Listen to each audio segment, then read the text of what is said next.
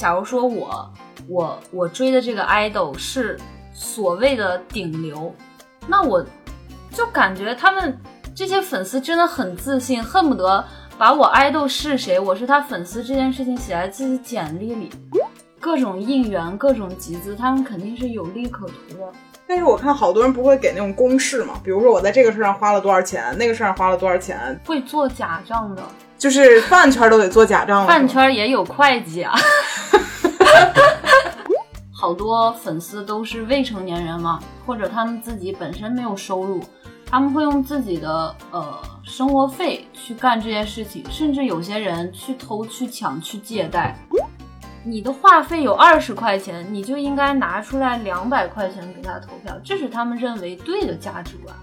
那我那剩下一百八从哪来呢？他们不管你从哪来，他们只在乎你有没有。为爱豆做出你应该做的贡献，不仅是躲在厨房橱柜，有人还躲床底下呢。你晚上睡觉的时候，突然伸出来个头跟你打个招呼，他还觉得挺有意思。打着这个搞对象的名义，包裹着这个糖衣炮弹发给你，说啊，你看我要跟你谈恋爱，哎，转头人没了。就我觉得这是一个很失格的事儿。他们自己甚至都对自己没有一个完整的认知，但是每天生活的环境是：你好帅，你好美，你做什么都是对的，你很厉害，你有赚钱的能力，你有商业价值。嗯，长期在这种环境下待着，人会变成巨婴的，就是他已经失去判断力了，他不觉得自己做的什么事情是对的，什么事情是错的。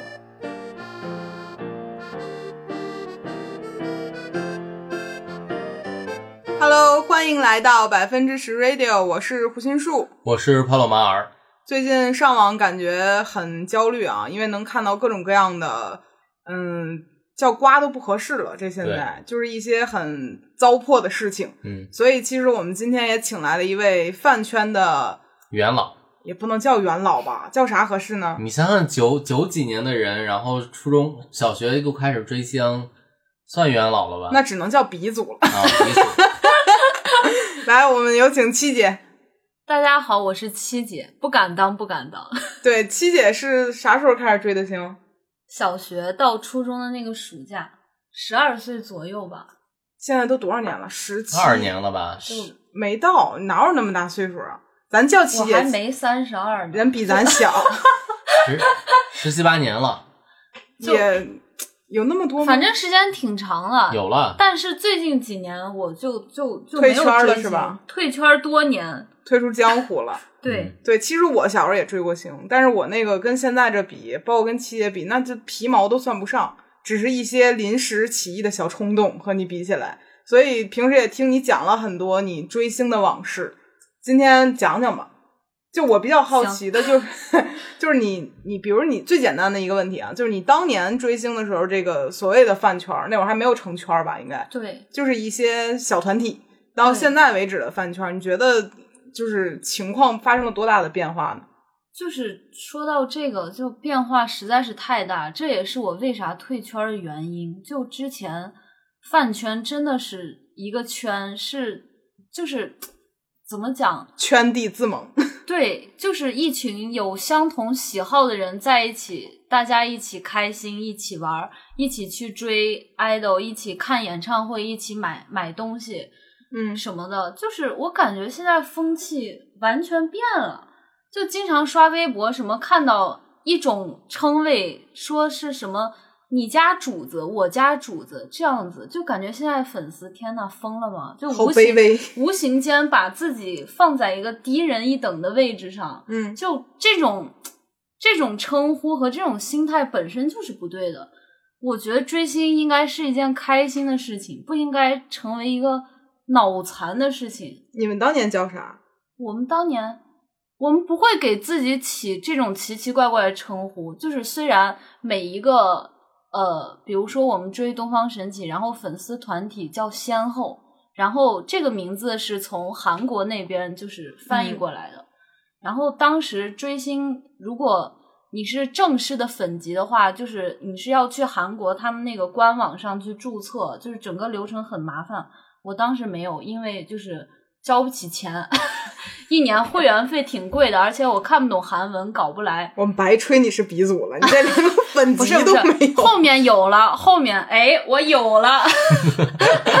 免费的是吗？不是不是，还是要交钱啊哦，啊！然后呢？就是怎么说，反正当时我们不会不会觉得爱豆是一个多么高高在上的人，就是我们得得称称呼他为什么主子呀，怎么怎么样。就虽然现在其实好多人是戏称，但是我觉得这种就已经变味儿了，就太奇怪了。我其实很好奇，就是那个加入粉籍的钱是多少钱？我记不太清楚了，因为他那个是属是属于 S M 公司官方认证的一个一个官网，我记得好像是几百块钱一年吧。有粉级会怎样呢？它其实不能怎样，它就是等象于是你在一个网站上面有一个正式的 ID，你可以在那个论坛上呃获取一些一手的资料呀、内容呀什么的。比如说你在上面呃订票看他们演唱会，可以发给你一些免费的周边，大概是这样子。一种身份，对对对，一种象征，一对对对种尊严。因为我听说，就是现在的粉圈它分，就是你要买官方的这个粉级的话，就是会员，然后你要买好几层会员才能就是享受最一等就最第一手的材料。什么是最一手的材料？就比如说一个剧的花絮什么的，你还要单独付钱，然后付很多钱才可以。这种其实都不算，这个其实跟粉级不粉级已经没多大关系了。就有钱就就就可以。对对，嗯你是一个路人，你也可以付费去看这些内容。现在我觉得，呃，就很奇怪的一个点，就是尤其是内娱的粉丝，他们会分三六九等。就比如说，假如说我我我追的这个 idol 是所谓的顶流，那我就感觉他们这些粉丝真的很自信，恨不得把我 idol 是谁，我是他粉丝这件事情写在自己简历里。就是因为我粉了一个顶流，所以我自己就会有优越感。对，就是这种优越感真的太奇怪了，而且会经常去 diss 别人家，就反正就是他们是有鄙视圈的，顶流的粉丝看不起二三四五线艺人的粉丝，所以他们会经常掐架，甚至无中生有。就比如说，呃，我感觉现在很大一部分粉丝都已经不能叫他们粉丝了。就像数据女工，天天在打榜，天天在做数据，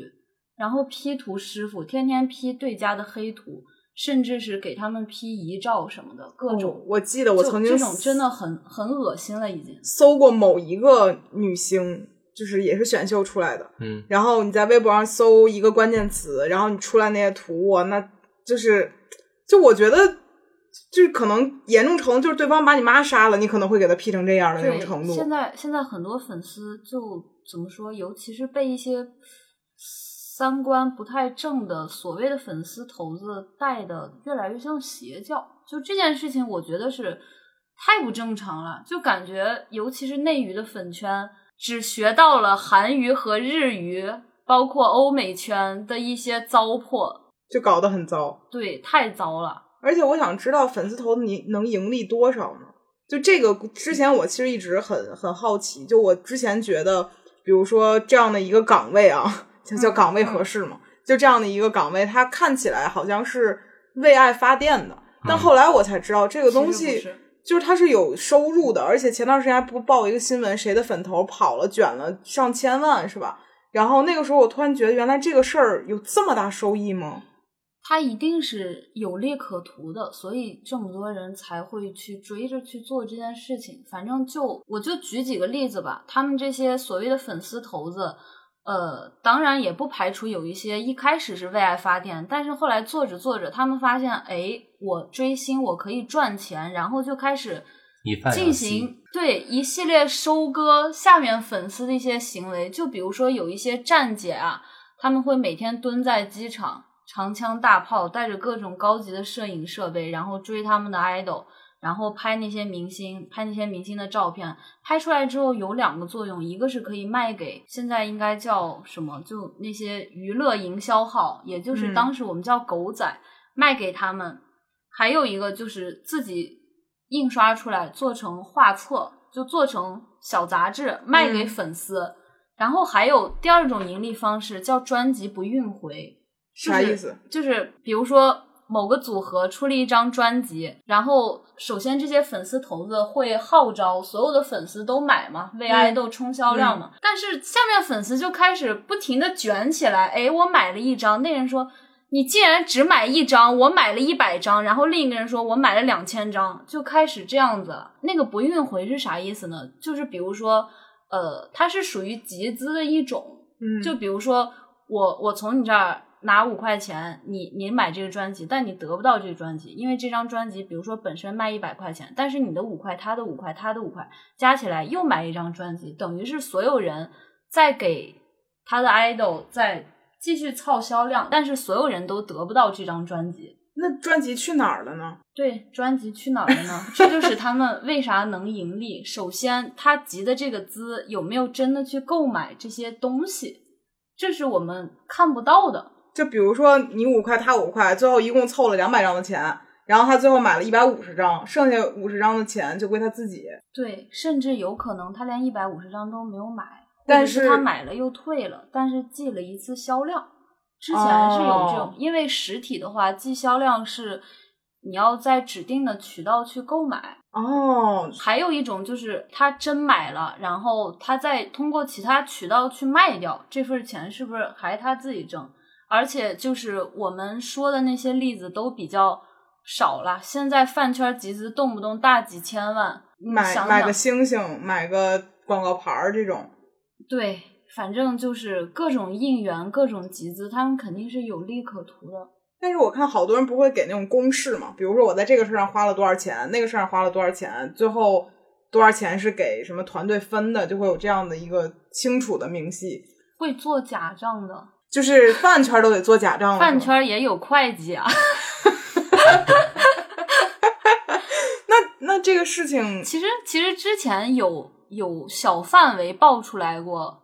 有一些粉丝的呃，他们应援其实根本不是那个水准。就比如说现在好多，比如说一个明星去参加一期综艺节目，然后他的粉丝会集资，比如说集资了十万，然后。这个明星跟其他艺人一起去录制某一个节目的时候，这些粉丝会给他们提供餐车，就是让全剧组的人都能吃，比如说免费的水果呀、咖啡呀、下午茶呀、点心啊这些。但是后来就爆出来过，其实他们买的根本不是这些，买的比如说是两块钱一杯的东西，但是他们写的时候公示的时候说我们买的是呃三十块钱一杯的东西，那就是喜茶变成蜜雪冰城的意思呗。对。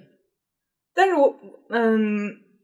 就是我还不明白一点，就是为什么要就是掏这份钱呢？就是觉得哥哥们很可怜吗？生活？呃，不是，就是还是一个，就是越来越卷，越来越卷。就是一开始看到啊，别人家竟然有这种应援方式，我大开眼界。那我下次一定要整的比他们阵仗还大，就开始各种攀比。就这种攀比就很奇怪。你说本来是一件好事儿，就是包括剧组里面其他人员，包括工作人员。本来是啊，我可以有免费下午茶喝，或者怎么怎么样，是一件大家都开开心心的事情。但是你涉及到粉丝集资，而且现在集资好多好多粉丝都是未成年人嘛，或者他们自己本身没有收入，他们会用自己的呃生活费去干这件事情，甚至有些人去偷、去抢、去借贷。就之前不是出过很多这种新闻吗？嗯嗯就尤其是比如说农村啊、城镇家庭那些小孩，家里面可能条件不是很好，妈妈、爸爸家人很辛苦，然后给他生活费，然后他自己还在在外面为了只是为了集资给偶像去买专辑，给偶像买礼物，然后把一家人都拖垮，这种事情很多很多。你在现实生活中遇见过这样的人吗？有一个我朋友的朋友，但也是前几年的事情啊。呃，我朋友的朋友，他当时是问家里面要了一大笔钱，说自己想整容。他家里面算是不是特有钱，就普通家庭。然后为这件事情，他跟他家他家里人 battle 了大半年。要到这笔钱之后，他并没有真的去整容，他把这笔钱全部花在就是他 idol 身上。然后他觉得他这是他的价值体现的一种方式，他觉得很开心。他多少岁啊？嗯，没上大学，反正就是未成年，就是心智还不太成熟，只是觉得我我在，比如说我在那个粉丝群里，我出钱最多，我出了十几二十万，所有的群成员都在为刮目相看呼，对，哦都觉得哇你好厉害，这是他想要的一种当下的虚荣感，他会觉得我这个追星追的值，就是这种畸形的自我认同就很奇怪。哎，我想知道，就是你认识最小的饭圈的人是多大？最小的饭圈，我我现实生活中，我现在已经不认识饭圈的人了，鼻祖就退了。就是其实像我们那个年代追星的，尤其是追韩娱、日娱的人，后面都几乎不混圈子了，就是因为发现这个圈子里的人越来越奇怪，就整个变味儿了。我记得我那个时候，我我我小时候不是追过黄雅莉嘛，但我那追都不配叫追了，我那就是为了爱而哭泣，而且我觉得我那会儿干的最过分的事情就是坐了三十站公交车去参加了一个他的活动，就那个是我顶头了。但是我小的时候从来没想过说可以为他花很多钱，嗯啊，因为我实在是舍不得，而且那个时候你记得最早的时候就是短信投票嘛，很多事情。然后那个时候由于我一个月的手机话费就五十块钱还是二三十块钱，小时候都很便宜。然后我抽出了五块钱来 投这个票，我觉得就是按我自己生活占比来给了一部分钱。嗯然后我觉得我已经很尽力了。然后我现在听到说同样这个年龄会做这么多事情去换取这个虚荣感，我觉得好奇怪啊。那你这个就是说明你非常理智，但是如果你要真的在饭圈，比如说你加粉丝群，加入到一些所谓的追星的组织里面，比如说你一个月话费二十块钱，但是你只花五块钱投票，我会被人瞧不起吗不是不是瞧不起，你会被他骂死。之前之前就有很多人就是这样啊，就说你的话费有二十块钱，你就应该拿出来两百块钱给他投票，这是他们认为对的价值观。而那我那不是说剩下一百我拿5八从哪儿？来呢？他们不管你从哪儿来，他们只在乎你有没有为爱豆做出你应该做的贡献。就是所有人都在逼着你，你知道吗？就现在饭圈很多，就包括很多人，他们自己也没钱，但是他们可能去借贷，然后各种用信用卡去支付。粉头肯定是成年人对吗？还是也不一定？这个我觉得应该都是成年人，因为如果不是成年人，首先第一个他没有一个精力来去全职做追星这件事情，另外一个找不着会计，也是他自己也得算账。所以这个行为其实就是一个成年人去威逼利诱一些刚上初中甚至小学的孩子去做这件事。其实你是自愿加入的。对，其实未必是威逼利诱，就是你加入了之后，你会不由就是自主的。你对未成年的这个自愿就是很难定义嘛。对，然后我回想了一下我小的时候，我当时追星的时候，我就是老给后援会的姐姐打电话，嗯然后，但是我那个老可能也没有现在这么夸张。嗯然后那个时候我就是觉得我找到了一份精神寄托，嗯但是我那会儿通过追星学会了 PS，学会了剪音频，去干这种事儿。但是我发现现在好像大家就把所有的贡献都归结到金钱上，嗯，嗯，一个是金钱，一个是做数据。数现在现在所有人都在做数据，就像数据女工。这东西重要吗？鼻我当然祖说说我当然觉得不重要了，但是人家觉得重要。就像你刚才说的，包括现在各大平台、各大卫视，包括各种媒体渠道，每年会搞很多什么颁奖典礼啊，什么打榜所谓的红毯啊，什么、嗯对这些东西真的不重要。就是你过都用不了一年，可能过半年，谁在某个平台上得了一个什么奖，谁是第一名，谁是第二名。谁在乎呀？但是当下那群粉丝，他们的粉丝就觉得，那我我喜欢的人就必须得第一，得第二就是我们所有人的耻辱，我就不配当他粉丝。所以所有人就疯狂给他们花钱，疯狂给他们投票，疯狂给他们做数据，就都在干这样的事情。哎呀，七姐说的我心好凉啊，跟刚从冰箱里拿出来的冰棍儿一样。这种集体荣誉感是我之前很难就是去想象的。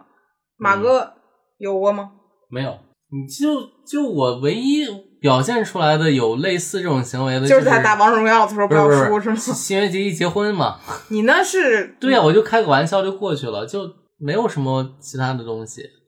那七姐，比如你当年也算狂热吧？但是怎么心虚了呢？不是不是，当年我也没啥资本狂热，毕竟我也没法追到外国去。你内心狂热常想，内心狂热，对，那是什么让你逐渐不狂热？是长大了吗？比如说你从十五长到二十的时候，你突然觉得没必要，或者说有自己的生活，还是怎么说？这个事情说起来有点复杂。一方面是当年跟我一起追星的人，就是慢慢的可能先是有一个两个不追了，就退圈了。怎么讲？就是在那种气氛下，没有人跟着你一起疯，你自己一个人是疯不起来的。嗯，嗯啊、需要氛围感。但现在其实一起疯是很容易的事儿，对。你谁退圈儿都看不出来，感觉。那其次呢？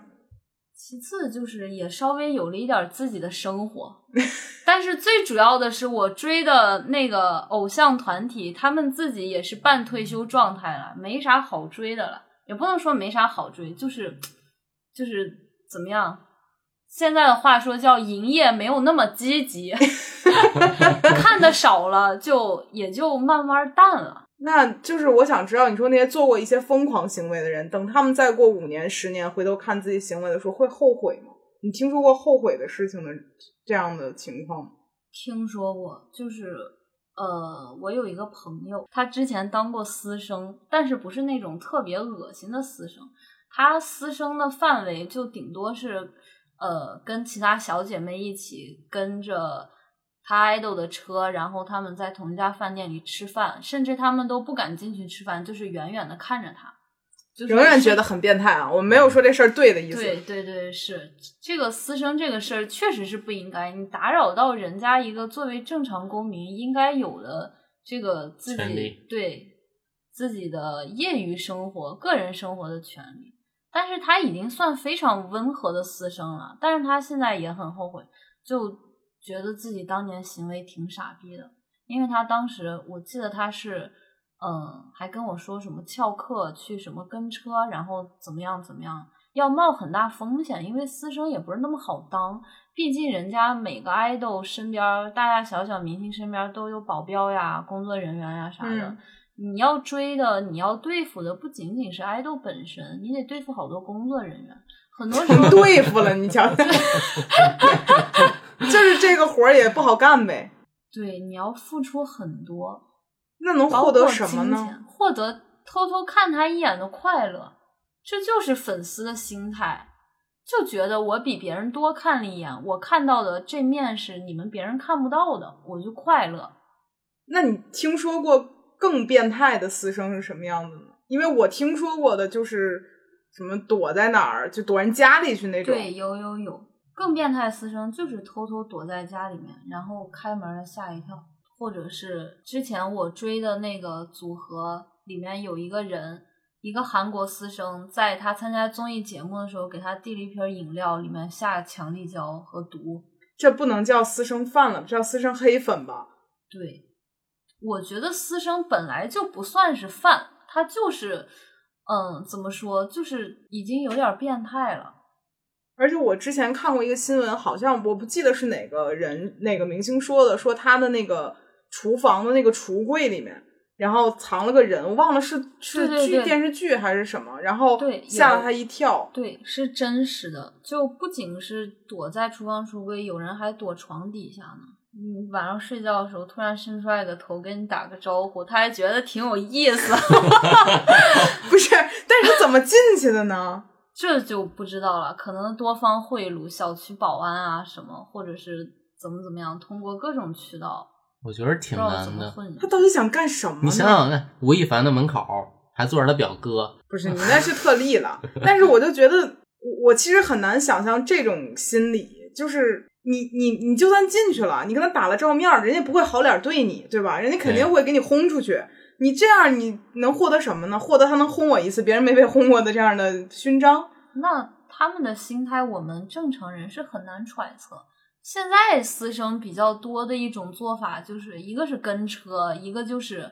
帮他的偶像值机。对，就坐他飞机旁边儿。不是，是帮他直击，因为其实，在饭圈还有一个灰色、黑色、灰黑色的地带，叫做买卖艺人信息，他的身份证号，他今天他的行程，他要去哪儿，他哪天坐什么火车，坐什么高铁，坐什么飞机，飞机航班号，这些信息都是可以买到的，包括他电话号码。这些都不是，就比如说我在微博上随便搜一个人的名字、行程，其实你都能搜出来几号到几号飞哪儿，几号到几号飞哪儿，只不过没有明确的特别，就大概的信息都有。就如果你想买的话，我觉得找这些人一定能买得到。嗯，对，都是可以买到的，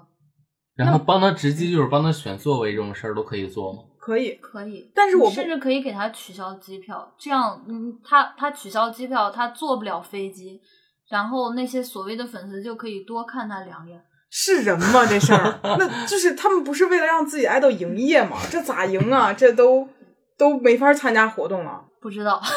确实很迷，我也很迷，所以我现在就是混不了饭圈儿。而且我就是知道很多人会故意就坐在明星旁边，嗯，对对对，然后我忘了我之前听谁说过了啊，就是说说坐在他旁边，然后俩人没得聊，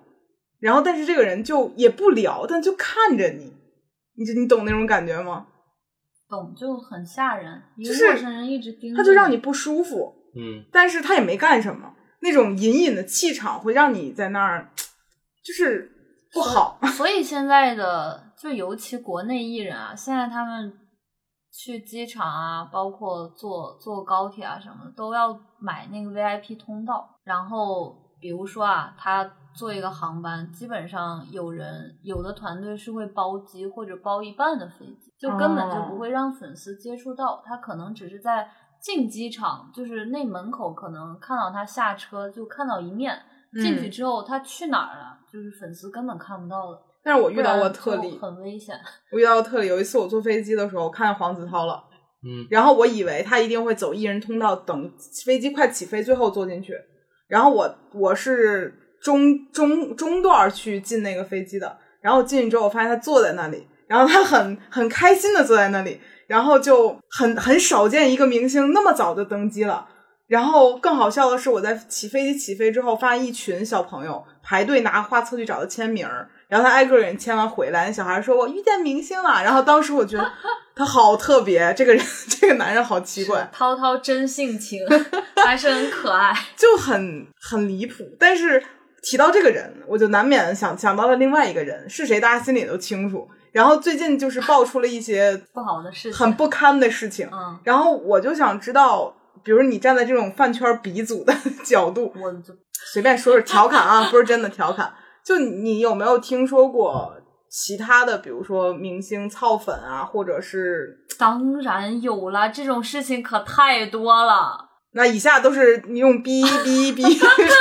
处理一下啊，就开始直接讲吗？就就开始八卦环节，就别提名儿了，就某谁和某谁什么之类的事情。就反正之前听过，呃，很多人啊，很多所谓的小鲜肉都会做的一件事情，就是他们会在各种社交软件上约，但是他们肯定不可能用自己真实的姓名和照片嘛，他们会比如说随便找一个工作人员或者自己哥哥弟弟的照片。呃，然后在上面约女孩儿，先随便聊一聊，然后出来约，比如说开房的时候，那女孩门儿一开，哎，发现是个明星，真的吗？对，真的很多人都会这样做，因为他们首先要避嫌，毕竟自己是娱乐圈的人，不可能用自己真实身份。这人都站那儿咋避啊？这个事儿，不是啊，就是，但是对于女孩子来说，就是发现真人与照片不符，但是真人更胜一筹的心 心情，就可能还是很多人愿意。对，但这个属于成年人之间的默契，人家没有说坑蒙拐骗什么的，就起码就是、也没有灌酒啊，或者是迷奸之类的事情。对，但是这算是一种，还有吗？灌酒迷奸这种其实也比较少见，因为毕竟他们风险太大了。对，一个是风险大，一个是我觉得他们自己也非常怕出事儿，因为这种出事儿的话，都得要负法律责任。嗯，所以还是很少，或者可以说他们至少自己不会动手去干这件事情，一定会有一个替他背锅的人，一定会有一个帮他完成这件事情的人，甚至是帮他聊骚的人。还有这他自己说，就是不是他都不会自己去打字，就比如说他口述，然后旁边有一个人跟那女孩聊，那更奇怪吧？对，那话 这是这行吗？这个，乖但是乖，哎呀，但是就是我我我朋友他其实是做就是娱乐相关的，然后他们去比如说去探班的时候，就会发现有的明星就很忙，比如早上起来六点被工作人员拽起来，然后给他化妆，给他推进去洗澡，然后化妆，然后晚上拿车给他就是拍完一天戏再给他扔回来，让他继续睡觉。就在我的概念里面，明星是一个非常忙的工作，就是他的那种忙和上班那种忙不一样，他是一个没有什么规律，而且你还得保持时刻光鲜亮丽的这样一个角色，所以我很难想象，就是他有那么多闲工夫，天天就干这个。其实是这样，就是首先可能，呃，你看到明星忙，是因为你不仅能能看到他们自己在发社交状态，还有另一个部分就是，比如说啊，他去参加一个综艺节目，录了三个月，然后呃，比如说前三个月他在录节目，然后后三个月节目播出了，但是你会觉得他是六个月一直在忙，其实不是的，你仔细品品这个事儿。他在录节目的时候，可能一天只录三四个小时、四五个小时，那剩下时间干嘛呢？再一个就是很多明星真的就是他们为什么能当艺人，就是不得不说有一些真的是天选之子，天生精力就是旺盛，就是人就只睡三四个小时，就是嗨，就是不困不我累明白，了就想我没有成为天选天选之子，就是因为我老容易困。嗯，就经常之前听说过好多偶像团体，就比如说他们晚上开完演唱会，十一二点多了，然后马上就去酒吧、去夜店，然后去找小姐、去找鸭子，这种连轴转，就刚在舞台上蹦蹦跳跳完，转身就去继续在另一个场合蹦蹦跳跳，天选之子，就真的是不困。天选之子。就在我的概念里面，我一直都觉得他们，就我觉得很了不起的一点就是，你说你这么累，这么困，然后你还不长痘，你还没有黑眼圈子，我就觉得真了不起。但是没有想到有些人就是天选之子，人人家工作其实比你轻松，是吗？我觉得是。你想想，人家穿鞋都有助理帮着穿。对你可能一开始当练习生那几年确实是很惨的，然后你混出来之后，可能就真的蛮轻松的。可能也不一定吧。就是我觉得可能分人，有一些人可能会比你想象中努力，但一定有一些人比你想象中更自我放弃。嗯，嗯，对，是这样，是这。样，我觉得是。然后，那你刚才说，就是就是有些人，比如说刷社交软件刷到一些人，有没有那种以自己真实身份就硬敢去的？除了最近风口浪尖的人以外，听说过吗？哦，有有有，就选妃嘛，这种也也不能说特别多，但是肯定是有。就比如说他开演唱会，比如说演唱会不是分座位前后排嘛，分嗯区、VIP 区离得最近，舞台上能看到舞台下那种，他会就是心里面暗自挑好哪排哪个女的，哪些女的不错，然后让自己的工作人员去私下联系他们，然后让他参加一个 after party。那个 party 是干啥的呢？就是 我一直以为 after party 就是工作人员的，我以前以为，因为我们的朋友的 after party 都是去吃个烧烤，喝个啤酒，对说哎呀，今儿大家辛苦了，就不给大家发红包了，那。那要是吧，人家要是够红，还能和你喝啤酒撸串吗？也是哈，是赖我。但是这种场合的话，就一般的粉丝不会拒绝吗？很少有人拒绝吧？你都去看他演唱会了，你一定是不就是至少是很喜欢他的，你才会去看。你那票毕竟也贵嘛。你现在演唱会第一排的票得多少钱了？而且其实呃少部分吧，有一些人的心态确实就是冲着那个人想被挑上这一点去的。但是我能理解的是，比如有一些人，我觉得就是我只是为了想跟他发生关系，而不是为了和他谈恋爱。因为我觉得很多就稍微明白一点儿的人，其实都没有想跟爱豆谈恋爱，他们只是想跟他就是比如盖个戳，相当于跟集邮一样。嗯，就是你听说过，比如说会有一些爱豆拿谈恋爱的幌子去哄骗人家吗？肯定有呀，这就是为啥在风口浪尖上的那个人为什么这么坚持的去找，呃，未成年也好，就是在校大学生也好，因为这些女孩最好控制，最好骗，而且你想啊，一个各方面条件都还不错的一个优质的艺人，然后他说话还就怎么讲就很甜嘛，小女孩都喜欢那种啊甜甜的恋爱，然后霸道总裁，对，对方长得又帅，然后又又会在言语上对你撒娇，怎么怎么样，然后还说什么我是真心想跟你谈恋爱的，真心喜欢你，怎么怎么样。我觉得即使是即使是心里有数，就是知道他不会真跟我谈恋爱，但是在收到这些话的当下，也心里也一定会飘，就是会想，哪怕他有百分之零点零零零一的可能呢，那我也想试试。我觉得这个很多人，这这就是人性的弱点，不能说但我但我好奇一点，就是作为你您二位女性女性来看，就是吴亦凡发的那些情话，你们嗯，会感兴趣？所以他找的都是小孩子呀，就是就是是这样的，就如果比如因为我对他没有那种感觉，嗯就比如说我喜欢的男明星跟我说这个话，就是哪怕我知道这个事儿是在骗我，可能我也会心里腾一下子，也会开会这样，但是我觉得这个事儿本质上的过分就是，如果只是约炮，那你就是说明白一点，我反而觉得这个事儿更礼貌。嗯就是你打着这个搞对象的名义，包裹着这个糖衣炮弹发给你，说啊，你看我要跟你谈恋爱，哎，转头人没了，就我觉得这是一个很失格的事儿。嗯，对，当然本来约偶像约炮其实也是吧，但他其实不是那种偶像团体了，其实也没有那种合约了吧？但是这个东西就在于，比如说爱豆这个东西，很多人他，比如我听说过韩韩语或者日语，他这个东西是不能谈恋爱的，对吧？对因为你贩卖的就是你的，单身清纯的人设，对你贩卖的就是一个一个没办，就是让别人产生性吸引力的这样的一个商业物品，甚至可以这样说。当然这样不对啊，但是人家打造的是这样的一个概念，嗯然后你的作用就是完成这样的一个人设，嗯然后你不能去谈恋爱，因为我记得很多韩娱它里面是签那种就多少年不许谈恋爱的协议，对吧？如果被发现的话，就退团退圈，对整个整个娱乐界都会封杀你的。对，就是比如说你要是最开始我是个演员，嗯我不是一个 idol，你没有签署这个协议，那其实你你可以这样做了，因为必就是但别被人这事儿其发现就行。实是是就是他和公司的事情，其实和粉丝没有关系。对，但是这件事情它过分的点，第一个是它针对的人群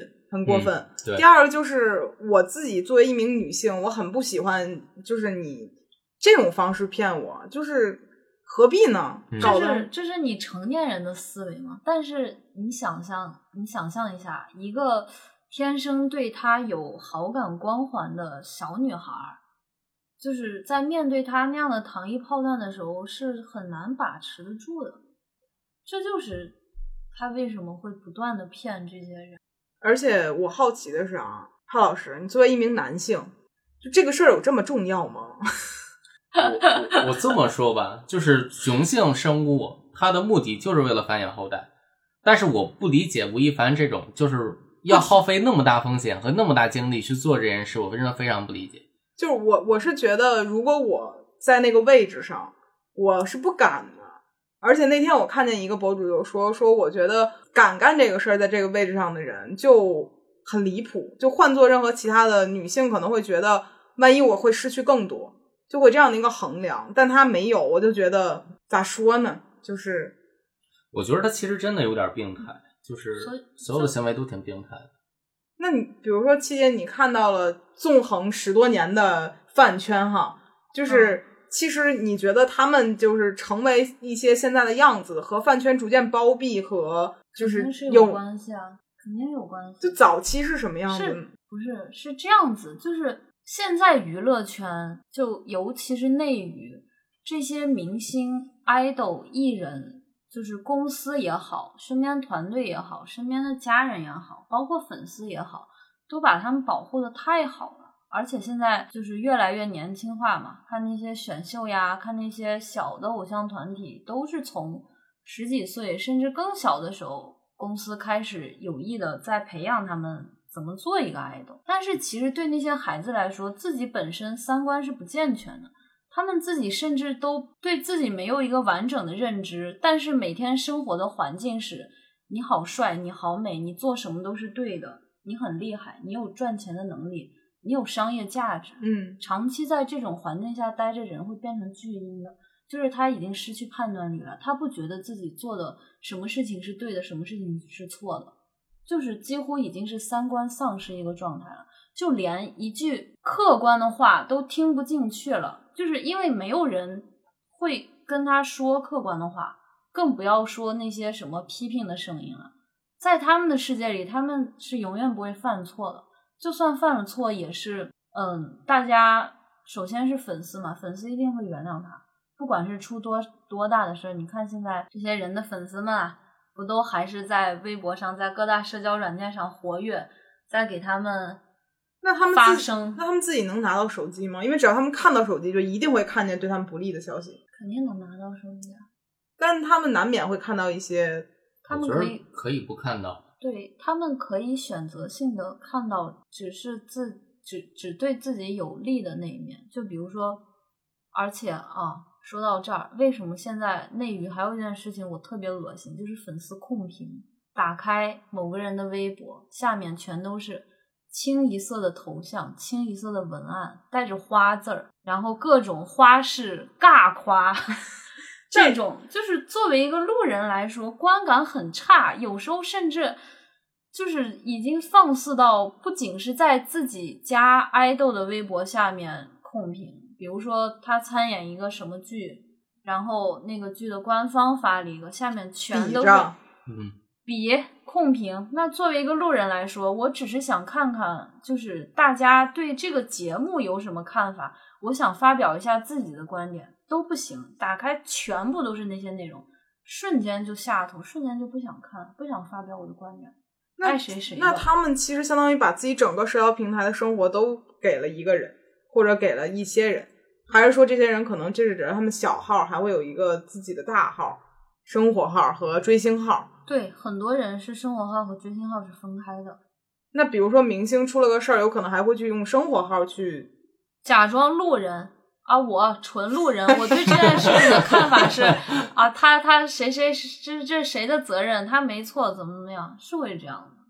天呐！就活得很卑微又很谨慎。但是我现在我到现在这把年纪，我是真理解不了现在的小孩子追星为什么能追成这样，就整个很畸形。就我昨天看最好笑的一个事儿，是在林西亚的微博下面，好多人说对不起姐姐，当时我六年级，对不起姐姐，当时我十二岁、十岁，然后去说这种话，然后我就觉得，你说长大这个事儿，它的好处可能就是能让你看到自己小时候有多傻逼，我觉得也有人就压根儿没有长大过。对，肯定啊。也有可能就是很多被保护的很好的，就是娱乐圈的人，他自己本身也没有长大，他可能永远活在别人的就是美颜的浸泡之下。那我又有一个好奇，就是当他们突然间跌下神坛的时候，那这些人心里受得了吗？你是说艺人本身还是粉丝？艺人本身，因为我粉丝是受得了的。我去看过很多超话，我发现无论是发生什么事情，他们都很坚持自我。但是，比如说我是一个从小听别人美言我的人，然后我听了三十年，突然有一天，所有人都指着我鼻子骂我是个傻逼，然后我那一瞬间可能会崩溃，我可能会嚎啕大哭、摔东西、跳楼。我觉得这种事儿都有可能会发生。肯定受不了呀，但他们有钱呀，有钱就可以让自己不难过吗？有钱可以让自己没那么难过，就是他们已经在过早的年纪里得到了这个年纪不应该有的很多东西，包括钱，包括一些额外的权利，包括舆论，就是他们所有人都是站在舆论上风口的。微博发个啥都能万转、几十万转、几百万转，他们已经拥有了这这些特权很多你也。别想那些，就是你天天工作那么辛苦，就不要想人家就是二十岁赚够钱了，然后剩下的日子怎么办啊？你天天找点我这吃白菜的净操心的吃吃白粉儿的，我就 就有点多余了，多余了。老担心那事儿，哎呦，人家怎么活呀？人家不红了怎么办不办？是不是不是，就我这个人就比较好共情，想了解一下。怎么办？生个孩子继续带去综艺好了。哎呀，你说这，反正今天我们请七姐来呢，讲了讲她这么些年纵横饭场的饭场，纵一些一些感受吧。反正我自己听下来的感觉就是真实又离谱，内娱很离谱，饭圈很畸形。就让我觉得大家好像在为了一些不知道图啥的事情努着力，然后甚至倾倾家荡产、人格丧失、三观不全，仍然愿意干这种事情。对，但是嗯这也是，嗯、怎么说？呃，算不能说所有人都是这样，但是现在越来越多这样子的社会新闻出现，就让人觉得其实挺可惜的。因为追星本来是一件不那么理智的事情，但它的本质应该是快乐的，不应该是被所谓的粉丝头子、被所谓的那些战哥战姐，不应该是被他们操控的。而且其实很多粉丝可能是因为年纪小，也可能是因为他们只是只想活在自己待待在的那个环境里面，所以他们意识不到，他们爱的所谓的 idol，甚至并不是 idol 本身，而是他们自己给他们安的人设。当哪一天他发现，呃，我的偶像其实并不是我心里想象的那样，他们自己会受不了，会很崩溃。听得更心酸了，有一种更难受的感觉。就是不要追星，屁事儿没有。反正今天这期播客聊到现在，我的感觉就是学到了一些东西，同时内心更悲怆了一些，就觉得反正很多事情，你说它是成长的必经之路吧，也不合适，因为不是所有人都经这条路。我就没有这条路。对，但是对于有一些人而言，就是希望一些追星比较疯狂的人能快点长大，回到现实生活当中。嗯，然后对于一些我觉得比较劣迹的艺人行为，我觉得人恶自有天收吧，就这样。那本期播客就到这里了，然后希望大家能够获得一些理智的生活，拥有理智的自己，过快乐的日子，大概这样吧。好了，本期播客就到这里了，拜拜。拜拜，拜拜。